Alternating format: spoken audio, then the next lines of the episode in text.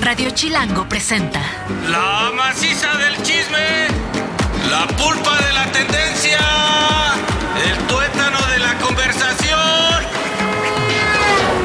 Jean Duverger y Pilinga 2 llegaron para preguntar: ¿De qué hablas, Chilango? Mira sus ricos tamales oaxaqueños. ¿De qué hablas? Aváncele, caballero, de favor. Bienvenidos sean todos ustedes a esto que es, como ya lo escucharon hasta el cansancio, Tron, ¿de qué hablas? Yo soy Jan Duverger y estoy muy feliz de estar con ustedes, tan feliz como de estar con mi querido amigo Pelinga 2. Eso, eh, ahora sí vine. Ayer falté, pero ¿qué crees? Ahora sí vine. Me gusta que el oso está ya presto con los botones. Sí, Este, se ha unido como un miembro más de esta conversación, pero a través de sonidos y de pequeños guiños. este, ahí está, mira. Porras. ¡Pumas! Híjole, me, me- me siento mal de reírme de un acosador, de, de un chiste de un acosador, es lo único malo. Pero hay que separar la obra del artista. Que- ¡Ay, me encanta! Lo dijeron de Woody Allen y de Don Beto. Ay, ese Woody Allen que tan chiquito y tan manchado. güey, bien Tan chiquito y tan inteligente y tan brillante y tan talentoso y tan, Y tan manchado, güey. Sí. ¿Viste el documental de HBO? Pero y luego los manchados viven un chingo. Ese Sí. Woody Allen tienen 170 Por- años, Por la ¿no? manchadez también, les da vida. Esa manchadez me, da vi- me dio No, vida. Y no le doy y no les estoy dando ideas. ¿eh? No sean manchados, yo creo que. Sobre todo la, la gente buena, más allá de que si vive más, vive mejor. Se los Sí, juro. neta se los sí. prometo. Se los y prometo. duerme mejor. Y duerme mejor y La todo neta. más chido. Oigan, tenemos harta información. Mucho. Tenemos médico, tenemos a Jofe, que me gustaría da- a Jofe darle tres minutos nada más. Ajá, en el sí, programa de hoy. poquito, Poquito, poquito, para que no que sea. vienes acá, pero poquito. Porque viene nada más a regañar ese Jofe. Viene a revisar cómo vamos con el reto kilos mortales. ¿O cómo se le pusiste? Kilos mortales. Deberíamos ponerle. tra- Eso es una copia de un programa de Sí, Discovery, güey.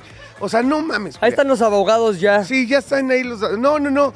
Esto se va a llamar transferencia de kilos. Exacto. Ah, me encanta. Transferencia de kilos. Transferencia de kilos. Hay que hacer una cortinilla. Pepilinga oso. tiene que subir, Jan tiene que bajar. Esto es transferencia de kilos. Ya la tienes, Oso, ya te la armamos al vuelo, güey. Ah, sí, o sea, y el oso se me cae viendo feo como, tú no tengas este, momentos creativos, güey, ese es mi trabajo. Exacto. Déjame desquitar. ¡Maldito sea! Bueno, Oiga, bueno. viene Jofe Poquito, viviendo también un médico que nos va a hablar de cómo un robot puede solucionar los, los problemas. sé que van a decir, este pinche Jan es un egocéntrico y todo lo relaciona a él, traigo un pedote en la rodilla, ¿se acuerdan? Sí, cierto. neta, muy cañón. Espero que no me tengan que operar, pero vamos a hablar de una operación con, muy moderna. Muy Muy, moderna. moderna. Pero por lo pronto arrancamos con el chismecito. Toda historia tiene dos versiones o tres, contando la nuestra. Hoy hay chismecito. ¿De qué hablas, Chilango? Primer chismecito. Oigan, bueno, pues resulta que este año en el Super Bowl, vamos a hablar del Super Bowl. Obviamente, ya viene el domingo. no sabes qué, Me urge. me dan unos sentimientos feos que no sé interpretar bien durante todos los 15 días previos al Super Bowl. ¿Por qué?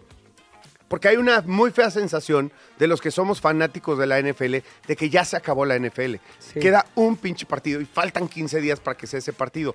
Y me da entre, como trabajé en los medios de, de- deportivos, muchas veces fui a ese evento, entonces me da medio fomo de no estar ahí. Totalmente. O sea, un poquito de FOMO, pero no es tanto el FOMO como ya cállense, o sea, ya cállense todos, no, porque todo el mundo No habla del Super Bowl. lo que me No recuerda eso. solo quiero ver el partido. ¿Sabes? Me da mucha ansiedad, güey. O ¿Tienes sea, plan para ver el partido? Sí. ¿Y está bueno o está de Ah, plan? Ya sabes, un Ah, poquito forzadón, plan. pero. Ya. No, no, no. Chingón plan. Con varios amigos, nada más que hay unos que no conozco tanto, ese es mi tema. Ah, pero bueno, ya, es plan con piar. es plan con PR. El problema es que soy muy apasionado y está mi equipo en el Lo Super Bowl, güey. Entonces, güey, no manches. Este, Claro. donde alguien a quien no conozca me tire un chiste con yo tres mezcales encima y San Francisco con, con la el, el- el- Y con la mecha Yan, que es y- y mecha la mecha cortilla, ya güey. y va a haber un pedo. Esperemos que no. No lo va a haber, no lo va a Voy haber. intentar que no, voy a intentar que no, pero pues no está bueno. y yo, y yo cagándola, ¿no? Mandándote mensajes. Sí. Uh, van re mal esos chavos del. o sea, se acaba de qué hablas, güey. O sea, el lunes a ver con quién Uf, ching- no me gustó, mano. Bueno, les voy a contar la anécdota y el chismecito. Lo importante que este Super Bowl eh, va a ser el más apostado de la historia, con un estimado de cerca de 23 mil millones de dólares en juego, lo que representa un 35% de aumento. Imagínate que tú ¿Neta? hubieras hecho algo positivo, 35 más este año que el año pasado. ¿Y es por los equipos que llegan o por qué factor? Ahorita te voy a explicar el factor desde mi humilde punto de vista. Te voy a terminar Que es de decir. conocedor también, ¿eh? Sí. Es humilde pero conocido. Según información de The Athletic, se espera que aproximadamente 67.8 millones de personas en Estados Unidos mayores de 18 años participen en las apuestas durante el juego por el campeonato de la NFL. De estas, alrededor de 42.7 millones apostarán en línea o en casas de apuestas físicas. Las apuestas no solo se centran en el resultado del partido, lo cual es muy divertido, sino también en detalles curiosos y entretenidos. Por ejemplo, se puede hacer apuestas de todo, sobre el color del Gatorade que se va a, a vaciar encima del coach del equipo Ajá, ganador, la duración del himno nacional de los Estados Unidos, que como ¿Neta la sabes... duración? Sí, claro, invitan a un artista y ese artista hace su propia interpretación del himno. Ya ves que Sí. en Estados Unidos... Oh, say? Oye, el de Whitney estuvo cañoncísimo. Hay gente que le hace así, ¿no? Sí. Bueno, en fin. Eh, eh, incluso también el tiempo el que se va a mostrar a Taylor Swift. Esta es una No, nueva variante. ¿Cuántas veces van a tomar a Taylor Swift? Y hay un más menos como un over-under, este, Ajá. como en la cantidad de puntos. ¿Creen No, que increíble. Oye, te voy a decir una cosa. Yo acabo de. No acabo. Pasé en las últimas semana y media de. Ah, Taylor Swift, la apoyo cañona, ya no me cae tan bien.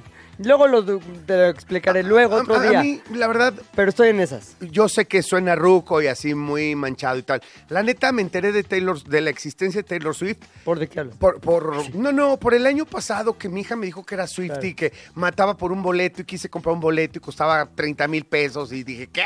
Y además ni lo pude conseguir.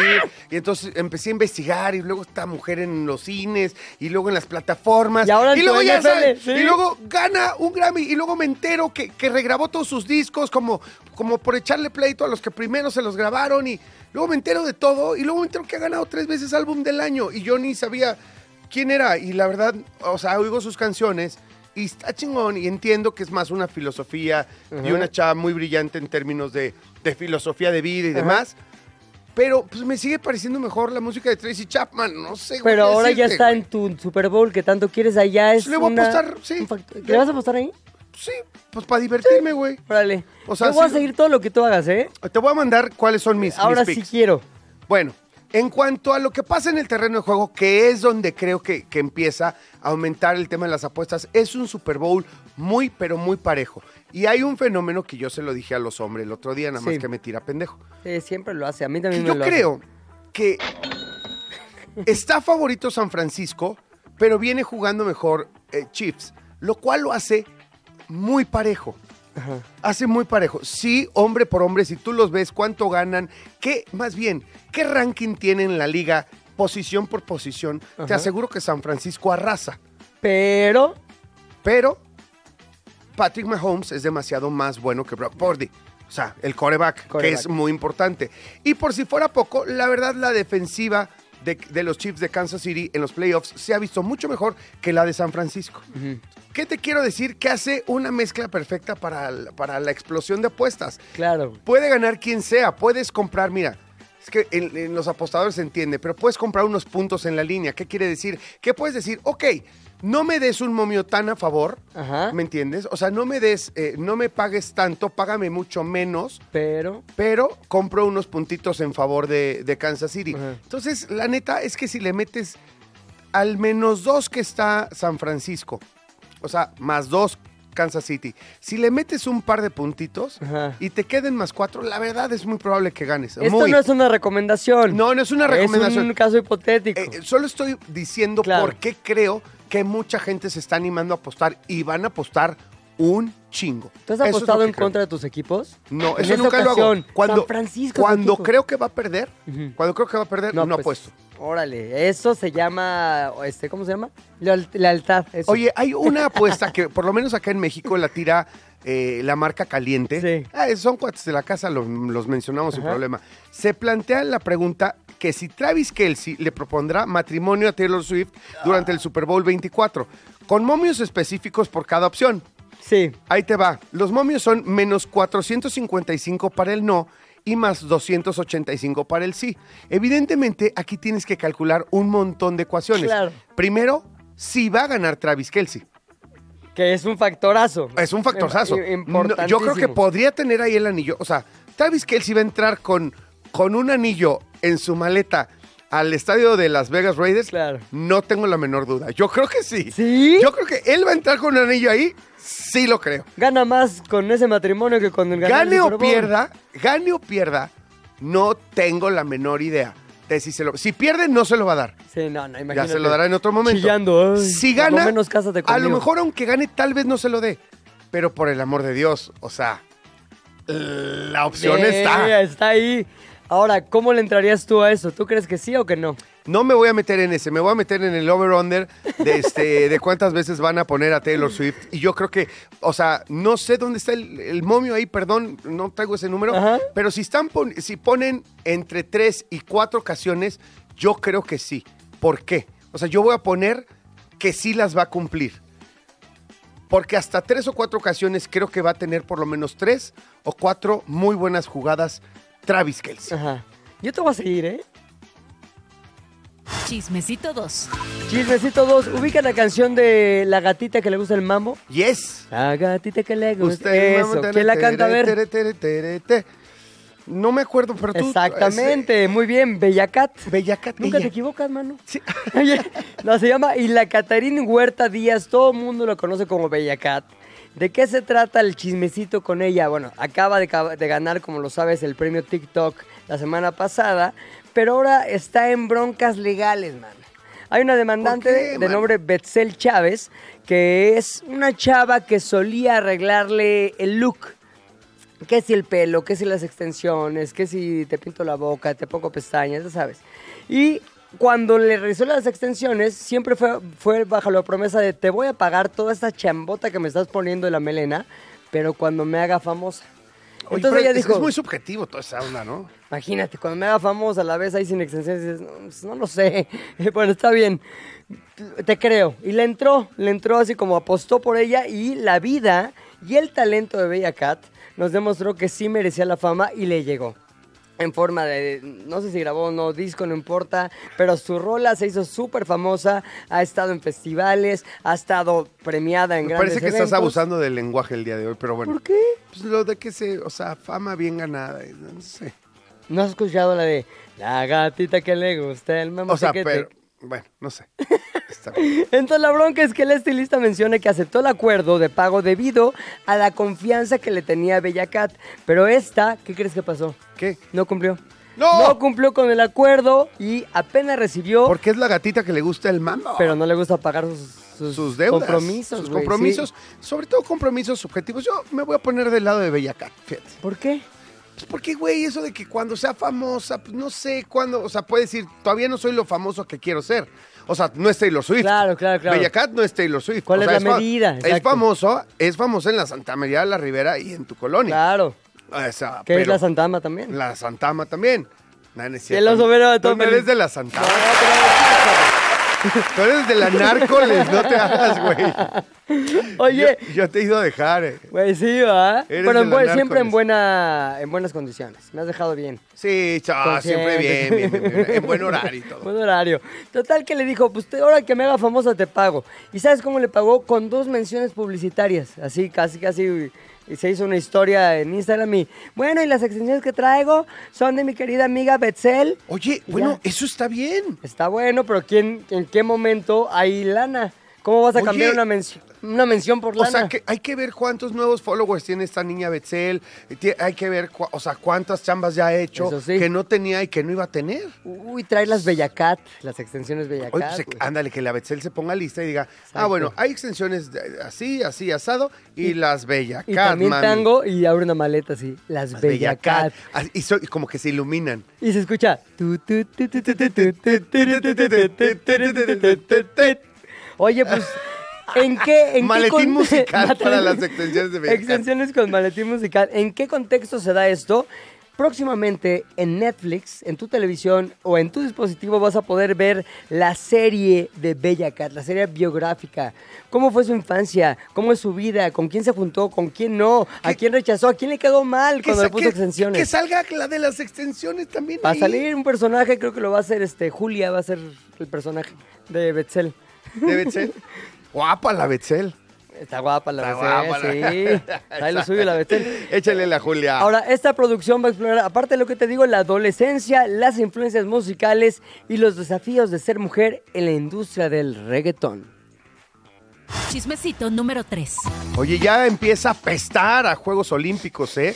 Ya. Huelan, huelan, huelan a París 2024, porque resulta que las medallas de estos Juegos Olímpicos y Paralímpicos de París en este año llevarán un fragmento de la Torre Eiffel original de 1889.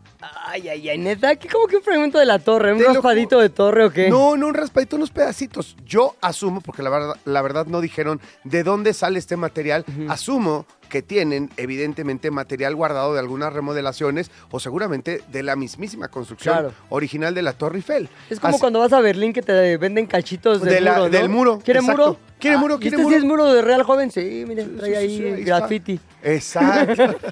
es más caro con grafiti que sin grafiti. obviamente. Pues imagínate un pedazo de cemento que no sabes si era Exacto, realmente y si es muro, confía en mí. ¿Te hubiera gustado estar el día que se derrumbó? Me hubiera encantado. Esas también. cosas históricas y parteaguas Híjole, de la historia me hubiera me- gustado. me Pero encantaría. bueno, en fin. Y, y de la Torre Eiffel no vas a tener porque dudo mucho que llegues No a deportista creo. de alto rendimiento de llego. aquí a los Ahorita Juegos. vemos con Jofe. A ver cómo voy. Bueno, cada una de las eh, más de 5.000 medallas distribuidas durante estos Juegos contendrá un fragmento de 18 gramos. O sea, es muy chiquito. eh, Del emblemático monumento, evidentemente. El diseño de las medallas fue trabajado por Chomet, uno de los joyeros más famosos del mundo. eh, o Chaumet, la verdad, no sé. Chau- Chaumet. Chomet. Ok, para crear piezas que fueran tanto símbolos nacionales como obras de arte. El diseño del oro representa un sol con un fragmento hexagonal de la torre Eiffel en el centro, mientras que la otra cara se incluye una imagen de Atenea saliendo del estadio Panathinaiko de Atenas, uniendo los juegos modernos con los antiguos. Además, se permitió incluir un dibujo de la Torre Eiffel. Eso me parece Ajá. sensacional. En el homenaje al varón Pierre de Coubertin, eh, padre de los Juegos Olímpicos modernos, como los conocemos, fue el que dijo, a ver, espérame. Chavos, chavos. Lo- aquello que hacían los griegos, ¿qué onda? Estaría buenísimo Estaría hacerlo, buenísimo, man. vamos a organizarlo y vamos a hacerlo ya traído a la, a la modernidad. modernidad.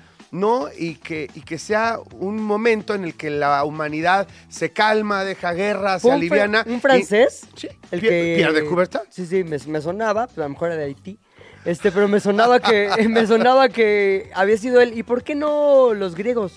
¿Por qué él? ¿Se sabe o no? No, bueno, pues porque a él se le ocurrió. no Pero sé. sí fue en Grecia los primeros juegos de la era moderna, ¿no? Eh, Creo que sí. Creo que sí. Ay, me agarraste en curva. La verdad, no me acuerdo, pero fue el, el varón Pierre de Coubertin. O sea, los juegos se dejaron de hacer muchas veces por guerras, por tal. Y realmente el varón Pierre de Coubertin propuso que cada cuatro años hubiera un momento de paz en el planeta en donde todos nos uniéramos alrededor de competencias deportivas. La neta sí y le dio forma a muchas de las competencias que en la antigua Grecia nacieron en realidad como, como una manera de medirse en actividades que tenían. ¿Me Ujú. entiendes? Los griegos, o sea, por ejemplo, el maratón, claro. en la vida doméstica, el maratón, evidentemente, era por la distancia que tenían que recorrer del punto A al punto B. No voy a decir de dónde, porque no me acuerdo, pero eran, Eran 42 42, met- 42 kilómetros con no sé cuántos metros. Atenas, Los sí. primeros fueron en Atenas, tienes toda la razón. Ahí El fueron oso, los ¿eh? primeros juegos de la, De la era moder- modernidad. de la modernidad. Obviamente, supongo, en honor a donde fueron Claro. fundados, de donde se inspiraron. Sí está bueno las medallas con torre, ¿eh? Sí me Sí. gustaría que traiga torre en lugar de no, no torre. Pues qué bueno que te gustaría, tú no vas a tener una, pero bien, por los atletas. Cuarto chismecito. Otro atleta, pero de la autosatisfacción, al parecer es Drake. Ajá. ¿Y eso? Ubicas a Drake, el rapero. El de Ah, claro. Pues ha estado en redes, ahora sí que ha estado desperdigado en redes con un tema que la verdad raya entre lo candente y lo polémico. ¿Cuál? Sale un video. Ese video es de un momento de autosatisfacción. Y todo mundo empieza a decir, es Drake. Es el video erótico de Drake en el que él está consigo mismo haciendo lo que más le gusta hacer cuando está solo. Darse placer. Ahora, obviamente la pregunta que O a sea, todo mundo... el video es un, un jalón Sí. de, de pescuezo No lo voy a decir, soy una persona yo muy educada y muy fina, pero al parecer está acostadillo ahí y en eso como que ta ta ta ta ta con movimiento de mano. Con movimiento de mano. Sí, mano. Total que sale este video y todo el mundo, oye Drake, ya vi el video de Drake, ¿dónde está? Pásame el video de Drake. Hasta el oso lo anduvo pidiendo en su ex. Mándame el video de Drake si él lo tiene. ¿Por qué? Porque no sabíamos, pero estaba haciendo el chismecito de hoy. Y al final, la pregunta que estaba en boca de todos era, ¿cómo anda el Drake de su rap?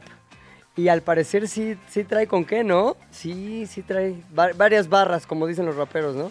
Varias barras. Mira, durante una transmisión en vivo, el influencer Adin Ross mencionó el, present, el presunto video de Drake y dijo lo siguiente, muy importante, Millán. Ajá. Le dijo esto él a Drake. Drake, tienes la bendición de tu voz, de actuar, de ser tú, de ser el número uno y también la bendición de tener un maldito misil. Bueno, si quieren, pueden decir que no es Drake y que soy yo. O sea, no sé, güey. O Es sea, que sí hay lugar a imagínate qué confusión, chido, ¿no? güey. O sea, qué chido a que aunque no seas tú, digan eso. ¿No? Oye, ahora, ¿qué dijo Drake al respecto? ¿Nada? ¿Algo? No, sí dijo algo. Puso. Ah. Drake, lejos de ignorar el comentario, respondió con una frase intrigante. Dijo, esta podría ser la introducción de mi próximo álbum. O sea, que se lo tomó con humor y también, pues al final es un halago. un y además, o sea, decirle introducción, poco. Ajá. pues ya iba el. O sea, Exacto. qué divertido. Vaya introducción que les traigo en Les el voy próximo a material. introducir mi nuevo material. Exacto. El chismecito final. Oigan, queremos más blancos en la NFL. Queremos, sí, güey. Bueno, no, yo no. Ah. Pero hay una asociación que se llama America First Legal que ha acusado a la NFL y a sus equipos de discriminación. Ajá, ¿por O sea, qué? ya vamos tan allá. O sea, ya hay discriminación hacia los blancos por ser blancos. ¿Sí? no. ¿Tú crees? O sea, no asientan todos como si todos fueran aquí blancos. No son blancos. Somos apiñonaditos. ¿Quién es el unos- más blanquillo? Tú. No, no hay. Yo, no, el doctor que ¿El viene. doctor? No, Está no, bien tú, pálido. tú, tú, tú. No, pálido ¿No? estás tú, güey. Es cierto, Jonathan. Es cierto, mi doc. Oigan, bueno, ahí les va. A través de una regla llamada regla Rooney, que les obliga a entrevistar al menos a un candidato de minorías para ciertos puestos ahí en la NFL. De ahí, de esta regla Rooney es que proviene el, el zafarrancho que, ay, es que le están quitando puestos a los blancos. Y esta queja resulta que la NFL está contratando más entrenadores de minorías que nunca. Pero este grupo cree que es, esta regla es injusta y que va contra la ley federal. Dicen que este tipo de reglas quitan oportunidades de trabajo a hombres blancos. La NFL, por su parte, ha dicho que está contenta con la diversidad que está logrando y están seguros de que sus políticas están bien. Pero America First Legal piensa lo contrario y está presentando quejas similares contra otras organizaciones y empresas. Mira, la neta, perdón, lo voy a decir, es una mamada de estos güeyes de American First. Eso es- Sí. o sea, Un poco coincido contigo. la mucho. neta es que hasta hace muy poco, pero muy poco te estoy hablando, pon tú 3, 4 años, el único entrenador, el único coach principal de raza negra había sido Tomlin, Mike Tomlin, de, de los Pittsburgh Steelers, que ya lleva un chorro de años. Antes de eso, todos habían sido blancos. Todos, no había ni de cerca. O sea, era un staff de blanco controlando un montón de jugadores, en su mayoría negros. Claro. Esa es la verdad, ¿me entiendes? Y, y ya no digas de los puestos directivos, güey, ¿me entiendes? No, no, no, no, no, a ver, Jairo, no, no te ¿Qué equivoques. pasó, mi Jairo? Jairo me está molestando. Ah, hizo otra vez manita de. Playmobil. Sí, manita de Playmobil. Bueno, ya, está bien. Oigan, ya en serio. No había blancos, eh, digo, no había negros que estuvieran en puestos directivos en los equipos, que fueran eh, gerentes generales, geren- y mucho menos coaches. La neta es que a partir de la regla Rooney hemos descubierto a grandes coaches. ¿Y por qué no había? El, el coach, uh, eh, por favor, Miko, Miko Bryan, me parece Miko, el de los Texas, Texans, por favor. El coach de los Texans es, una gran es un gran descubrimiento. Un novato como coach en la, en la NFL de Miko Ryan. De Miko Ryan.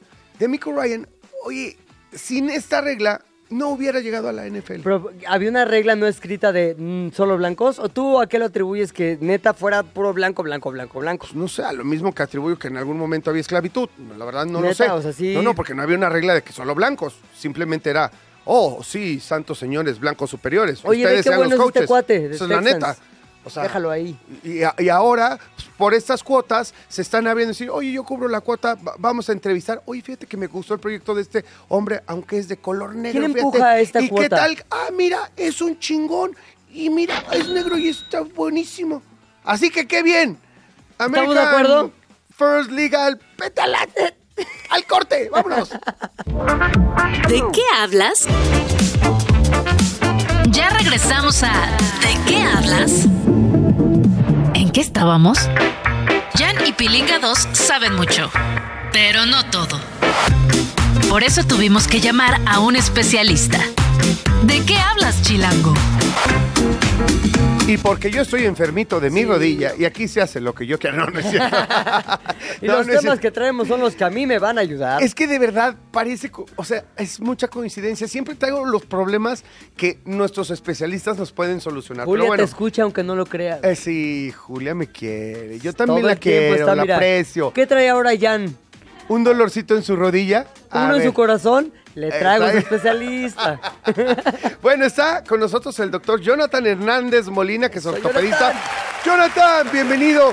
Gracias, Jan, Pepe, encantado. Muchísimas gracias. Un placer. Mira, la verdad no vamos a hablar de mi muy particular problema en el tendón del cuádriceps. No va a que ser Lo consulta. tengo absolutamente desgarrado. No vamos a hablar de eso. So- Ya, ya hablamos al rato de eso. Pero primero vamos a hablar de la cirugía de rodilla y de qué más. Bueno, hoy eh, tenemos en México un asistente robótico espectacular, fuera de serie, que nos está colocando en la, en la vanguardia médica a nivel global. O sea, es y lo tenemos en México. ¿Es un robot que tú utilizas para operar, para diagnosticar o para qué sirve ese robot? Básicamente es para operar, es para hacer prótesis de cadera o rodilla. Ah, ok. Prótesis Específicamente. De cadera o rodilla. Sí, específicamente prótesis de cadera y rodilla. Es el único que opera ambas eh, zonas quirúrgicas. Y la diferencia con todos los demás asistentes que existen en México es que en este robot o en este asistente robótico, que es la manera correcta de denominarlos, eh, nosotros le tomamos un estudio previo al paciente, que es una tomografía, que se manda a Miami, se manda a Estados Unidos, una empresa la procesa, la digitaliza y nos manda básicamente la, la cirugía realizada de forma digital. Eso te lo hacen en 48 horas, el médico recibe esa información. Nosotros que vemos al paciente y lo conocemos, podemos hacer ajustes en esa planificación digital. Y cuando llega el paciente a sala, lo que hacemos es acercar el robot a la rodilla o a la cadera del paciente y ejecutar lo previamente eh, estudiado y digitalizado. O sea, digamos que lo que hacen allá en Miami es una instrucción paso por paso de todo el proceso para lograr lo que quiere lograr para curar al paciente. Exacto, es la planificación. Y se hace contigo y con el robot. O Y- lo hace el robot con tu supervisión. No, no, siempre el robot, eh, hoy, hoy por hoy todavía no existe un robot que vaya a tener un automatismo No, completo. o sea, qué un ter- miedo. un- Además quiero ver quién es el güey que se deja. un El ¿no? Terminator el así. Tesla de no. las rodillas, ¿no? No, no, no, no existe y, y creo que por cuestiones de regulación de FDA es algo que todavía faltará mucho tiempo antes de que eso suceda. Y debates éticos interminables para que eso suceda. Claro, o sea, este es un este asistente robótico lo que tiene es la capacidad de ejecutar una planificación, Sí. pero no la ejecuta si yo no se lo indico. O sea, yo soy el que tengo que acercarlo, así como acerco el micrófono ahorita y lo muevo, acerco el- ese brazo robótico al paciente y yo le digo cuándo iniciar y cuándo detenerse. ¿Y A ver. qué, qué hace? A ver, sí, perdón. Sí, exacto. A ver, quiero, plantear, creo que mucha gente que nos ha escuchado y, y- y los que no, este, seguramente lo habrán leído o visto en la tele, hay un robot que se llama Da Vinci, Es que correcto. cambió la manera de operar en general, no solamente eh, eh, la ortopedia, sino Así en es. general, que tiene cinco brazos, lo opera casi casi que a control, no casi casi, a control remoto un médico que es el eje- ejecutante, también hace una planeación y esos cinco brazos increíbles, inteligentes, maravillosos, que uno te infla como pez globo, el otro es una cámara y los otros son instrumentos con un nivel brutal de precisión. Así es. ¿Estoy en lo incorrecto? sí, totalmente estoy de acuerdo. Ok, eso por definición es un gran avance en la medicina, ¿no? Aunque, ojo, no cualquiera es bueno usando el Da Vinci, no cualquiera te Claro. opera.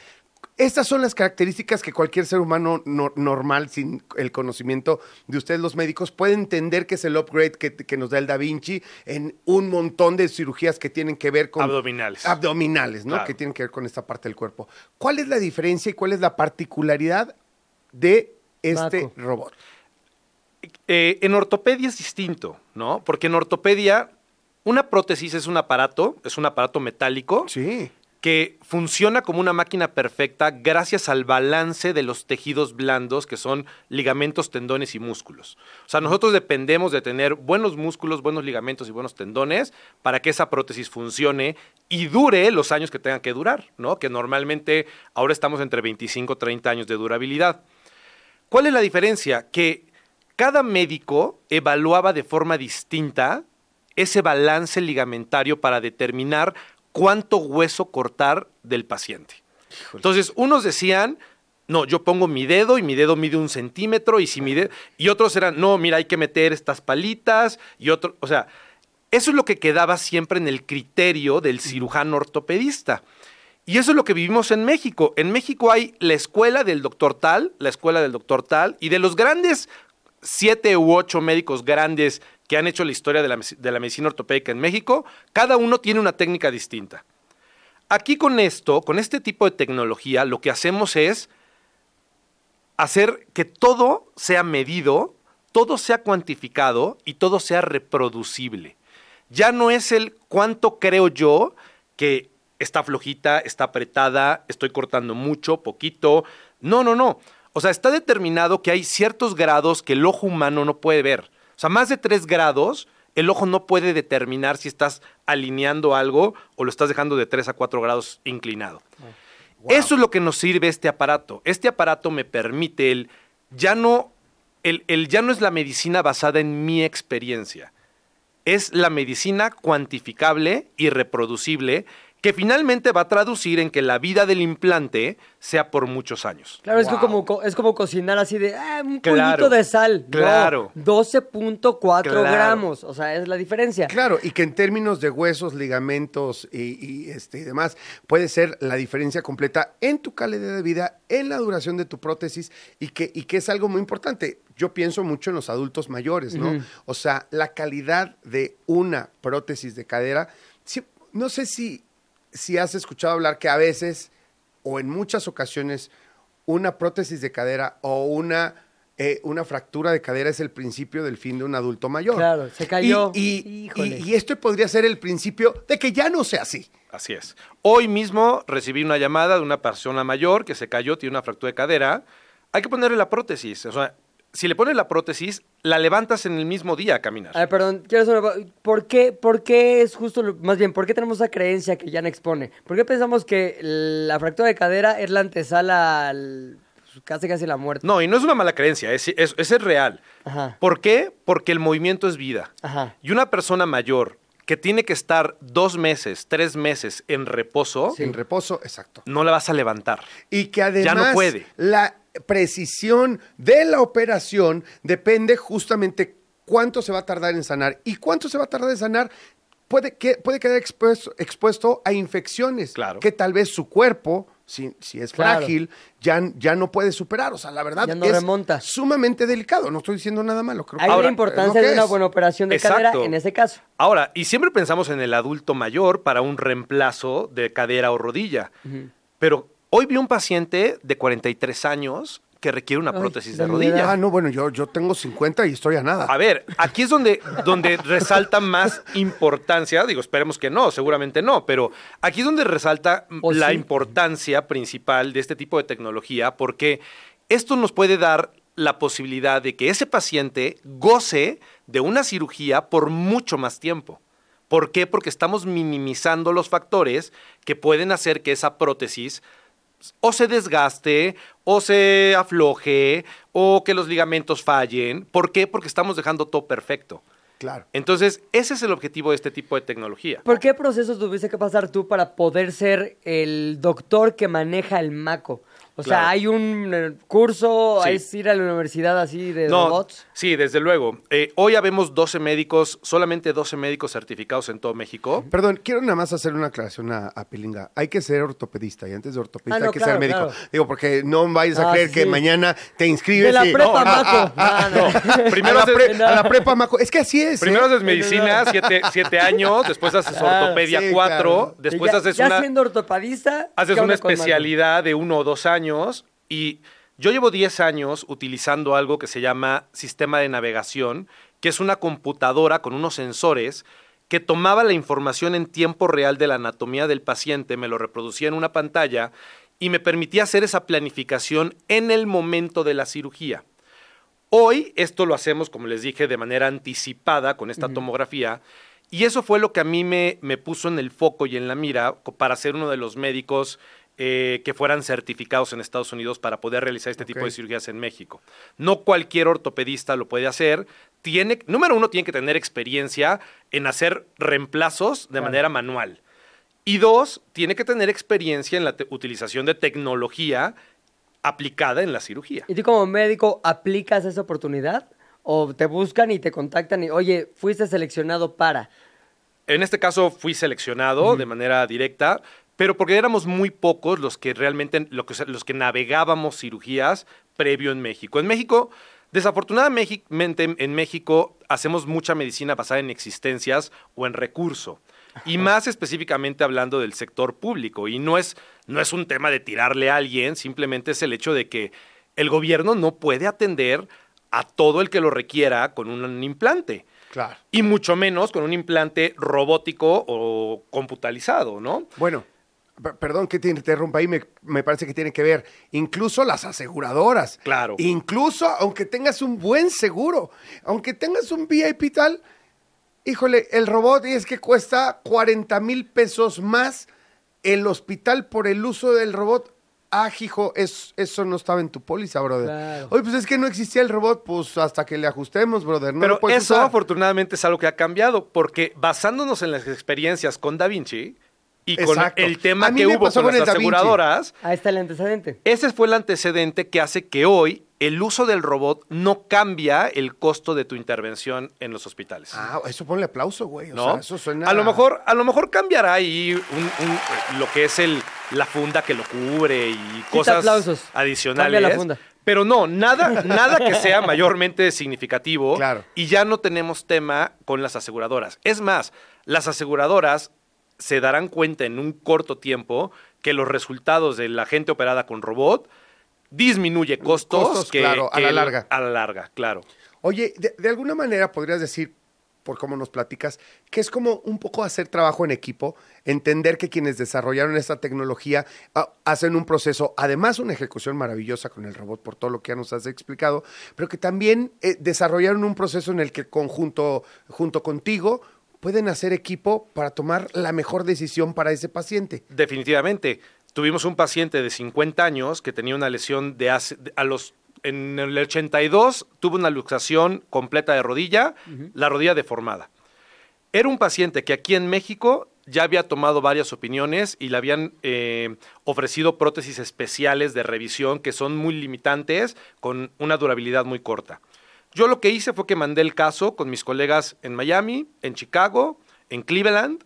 Todos me dieron su punto de vista, todos vieron su estudio y es una red que está, es una red de colegas que estamos dentro de este tipo de cirugía. Ah, es que interesante. Y todos me dijeron, adelante, hazlo con el robot y le va a ir espectacular. Y hoy está fascinado. O sea, le pudimos ofrecer el mejor escenario para su problema sin tener que recurrir a una solución que lo hubiera llevado a otro nivel de insatisfacción. Puede seguir haciendo ejercicio, Claro. corre, Claro. toda la cosa. Claro. ¿Todo el Wow. mundo es candidato a ser tratado con el robot? ¿O hay unos que la verdad no vale la pena meterle ta- ta- tanta tecno- tecnología, perdón? todo paciente que tenga una artritis o una, una degeneración del cartílago de la cadera y la rodilla y que requiere una prótesis en este momento primaria es candidato. ¿A qué me refiero con primaria? Que, que sea el primer acercamiento para la colocación de esta prótesis. Si el paciente ya tiene una prótesis que falló o requiere una prótesis especial tipo bisagra o algo más complejo, todavía no tenemos la aprobación y el software para poder desarrollarlo. Oye, dime una cosa, porque para que la gente no se, no se confunda. Exactamente cuando te refieres a la rodilla, porque el- obviamente el- la prótesis de cadera queda clarísimo, ¿no? Lo que es, pero en una prótesis de rodilla es rodilla completa, solamente la rótula. Perdón si estoy diciendo una estupidez, No, no. ¿eh? Este, o por ejemplo, yo que tengo, si se me rompe el, el tendón, que por favor no toco madera, que no se me rompa el tendón del cuádriceps, que lo traigo muy jodido. Eh, ahí también entra un poco la operación o no, es solo prótesis completa de No, rodilla. el, robot eh, Meiko nos permite hacer rodilla completa, rodilla parcial, es decir, si solo es la mitad de la rodilla, o la rótula. ¿no? Todavía no tenemos el software de rótula, pero seguramente llegará muy pronto. Pero puedes. La rodilla tiene tres compartimentos. La gonartrosis, que es el nombre de la artrosis de rodilla, puede ser tricompartimental, bicompartimental o de un solo compartimento. Ajá. Entonces, podemos atender uno o completa. Y en caso del tendón rotuliano, que ya es otro tema, hoy también ya hay técnicas que es nada que ver con lo que se hacía hace 5 o 10 años, técnicas que permiten que el paciente se reintegre prácticamente de inmediato a sus actividades. ¿Y qué viene en 5 o 10 años con el uso de, esta, Ah, de qué interesante tecnología? eso. O sea, ¿hacia dónde Porque va a seguir desarrollándose. Claro. Sí, sin duda. Eh, creo que ahora están en prototipo para poder colocar prótesis de hombro, que también hacemos de manera manual. Es algo que todavía no hay el software y están los ingenieros desarrollándolo Que- para poderlo hacer. Que será una maravilla, porque eh, desmiénteme, pero creo que es uno de los órganos más complejos del cuerpo, ¿no? Es uno, el, el hombro es la única articulación que ingenieros han intentado desarrollar máquinas reprodu- que reproduzcan el, el grado de, de rango de movimiento y no han podido. Es complejísimo. Somos muy pocos médicos que hacemos reemplazo de hombro en México y esperemos que pronto tengamos también en- con este tipo de tecnología. ¿Qué porcentaje de, de éxito tienen los, los reemplazos de hombro? No, altísima. O sea, ¿Ah, bueno, sí? cuando lo pone alguien que sepa y que esté adiestrado en esto, la satisfacción es altísima. Sí, altísima. Y es una bronca el hombro constantemente. ¿Por, Sí. qué, por qué no se han enfocado más a lograr tener la tecnología para el hombro cuando es tan frecuente este, la bronca con él? Porque yo creo que eh, ahí ya hablamos más de un tema de industria, ¿no? De industria ortopédica de los fabricantes.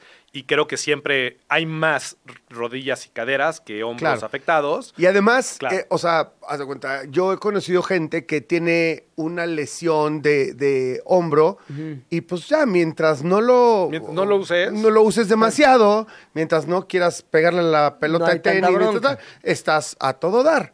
¿Me entiendes? Y cuando, y, y la rodilla la usas para bajar las escaleras, Siempre. papá. Dime a mí qué pasó, a- que, que- cómo bajo ahorita. así de- Ya, ya así. sale el sol, que hay que, iba- que hay que bailar aquí. Sí, claro. sí, sí, sí. O sea, el hombro, el hombro lo usa mientras lo, mientras lo utilices, te va a doler, pero la rodilla te va a molest- molestar siempre. Siempre. Claro. Una cadera también, ¿no? Doctor, muchísimas gracias. Gracias, Oye, doctor ¿en dónde Jonathan. pueden saber más la gente? ¿Dónde te pueden encontrar? Y hacer citas y- un- e hacer cita, problemita de rodilla y Cambiarse la cadera. Bueno, yo, yo estoy en hospitales del Grupo Ángeles, estoy prácticamente en, los más importantes aquí en la Ciudad de México, Lindavista, Pedregal, Mosel, Universidad. En redes sociales estoy como dr. Hernández, en todas las que quieran. Arroba Next. doctor Jonathan Hernández. dr. Jonathan Hernández. Ya ponte, eh, sí, DR de doctor, o sea, DR Jonathan Hernández, ponte guion bajo maco. O sea, Ah, se ve muy feo, mejor. Guión bajo robot. O sea, es tan espectacular que si yo pudiera, todas las haría ya con robot. Creo que es un tema de ego de los ortopedistas. eh, ¿no? eso es lo que he notado, eh, que tú este, tienes muy controladito Sí. tu ego. O tengo muchos amigos doctores, Es ojalá no me estén ego. oyendo. Porque lo- O sea, alguien que lleve 30 años haciendo el procedimiento de la misma manera, difícilmente va a aceptar que la tecnología nos supera. Claro. pero cañón, Vale. o sea, bueno, si yo te Pero contara, si tienes Doc. buena técnica y, y tecnología, el resultado es fantástico. Gracias, Hola. Jonathan. Gracias, Encantado, Jonathan. Pepe, Jan. Nos vemos Gracias. Nos pronto. vemos pronto. Y espero que en un, no en un Sí, quirófano. no, no, por favor. Ni con un robot presente. Vámonos. ¿De qué estás hablando, Chilango? Oye, La verdad, ya casi se acabó el programa. Fíjate. Ya saca. ¡Ay, güey! Ay, ¡Ay, Jofe. ¿Qué pasó? ¿Qué pasó, Jofe? ¿Cómo estás? Oye, hablando de lesiones, fíjate que la primera semana yo- ya me, lesioné. Ya, ya ando Mira. mal el- la rodilla. En serio, Jofe, le dije al doctor ahorita, o sea, por eso lo trajimos. O sea, a ver si no me tienen que hacer, o sea, un este, una prótesis de rodilla, güey. Y tú queriéndome mandar así a matarme al, al gimnasio, güey. Bueno, yo quiero decir que lo que está haciendo mi querido ya no es mentira. Yo le mandé un entrenamiento de adaptación anatómica. Es cierto, es cierto. Y recuerden que el 60% del resultado va a ser la comida. La así comida. que si quieren poner música de suspenso, viene la, la pregunta, ¿cómo van? ¿Quieres empezar o quieres este, seguir? ¿Por dónde empezamos? ¿Por lo que pasó hace Ahí rato? Te voy a decir la realidad. La verdad. Yo fui al súper, compré todo porque Jofe, cuando tú te acercas a él y él decide que te va a ayudar, porque es una decisión de Jofe también, es una cuestión de bilateral, y te manda todo, te manda qué tienes que comer, en qué cantidad, a qué hora, los ejercicios con los que tienes que acompañar ese, ese menú o ese, esa nutrición. Y yo fui al súper y empecé a seguir tus consejos. La bronca con la que me enfrenté, que eso es el tema que quisiera que habláramos, es la mañana increíble, el desayuno que me mandaste, la colusión que me mandaste, pero en la tarde es tuve junta, ya no me pude eh, hacer nada, este, tuve que solucionar el momento, se me cruzaron unos tacos ahí, pero era lo único que había. Esa fue mi bronca. Por eso no he sido tan disciplinado como debería de serlo la semana que llevamos, pero la intención estuvo. Bueno, la intención está yendo al cielo. Pero bien, te escucho bien, te escucho bien. Sí. Aquí entonces yo entiendo que lo que pasa contigo en estos 15 días es que se te complica la media tarde noche. Sí, se me complica sobre todo porque empieza el día a complicarse. El mismo programa de radio de que hablas es a justo la hora de la comida y de aquí ya estoy en necesidad de ir a una junta, por ejemplo. Ok. Y cuéntame algo, ¿tienes quien te cocine en casa? Mi mamá, nada, no, no, la verdad no. Mi Este, hijo. Me cocinan una vez a la semana, una vez a la semana y me dejan comida para la semana. Y además lo guardas en toppers. Exacto. Algo importante del programa que les diseñé es que está adaptado a su estilo de vida. O sea, ustedes tienen hoy en día el número de comidas que pueden hacer. Recuerden que no hay un número, el un número mágico que diga, come cinco veces, cuatro, tres, una. O sea, es, hoy sabes que yo puedo desayunar, puedo hacer mi colación, puedo comer y luego a la tarde se me complica y me puedo ir hasta la cena. Entonces, esta, esta idea de vernos cada 15 días es para este seguimiento. A lo Sí. mejor lo que te está costando un trabajo es esa segunda colación que podemos pasar o a la cena o a la comida. De acuerdo. Entonces ya no se te va a O complicar. sea, si hay cómo. Sí, claro.